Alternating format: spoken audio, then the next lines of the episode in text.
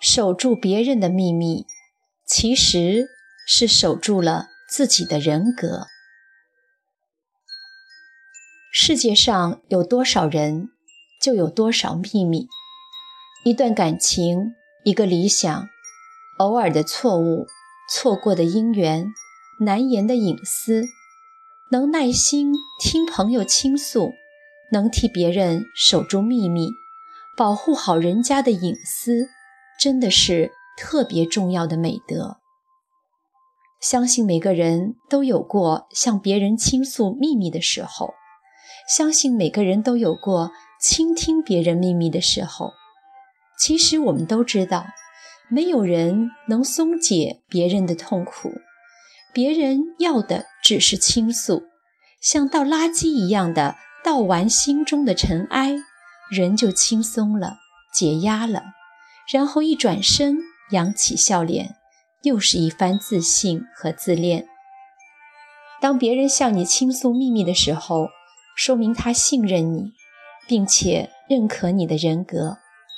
面临倾诉者，最重要的是保密，哪怕是不堪的隐私，我们只要倾听、理解、劝慰，然后就是忘却，忘却他说过的隐私。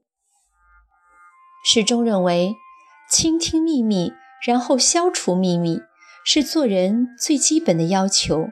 也是准则。然而，现实毕竟太复杂，人的素质也各不相同。能不能分清可倾诉者，得有一双慧眼，至少也要有一双稍微能看清别人有无口德的眼睛，否则秘密就会一个传一个的。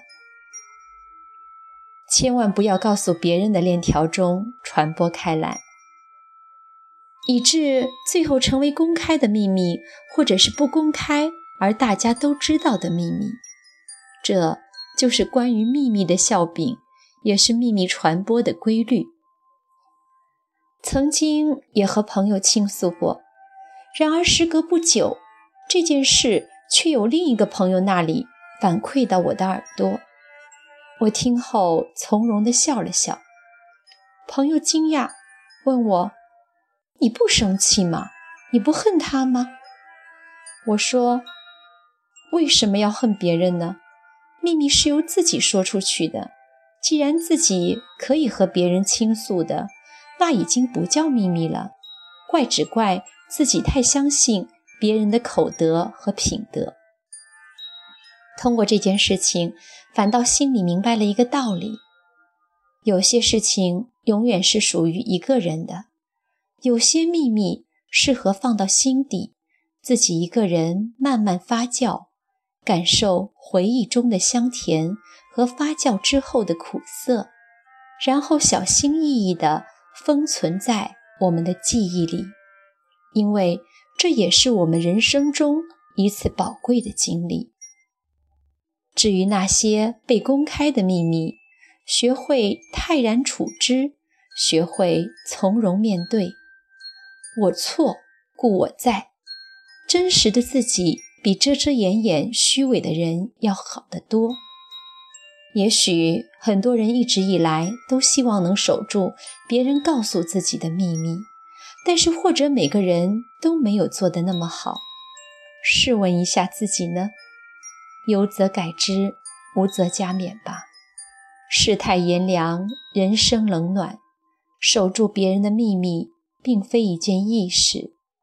它是一种真诚，也是一种对世间万物的理解和醒悟，更是一个人的修养和爱。人间秘密林林总总，又千奇百怪，守住别人的秘密，就是守住了。他人的声誉，守住别人的秘密，其实就是守住了自己的人格。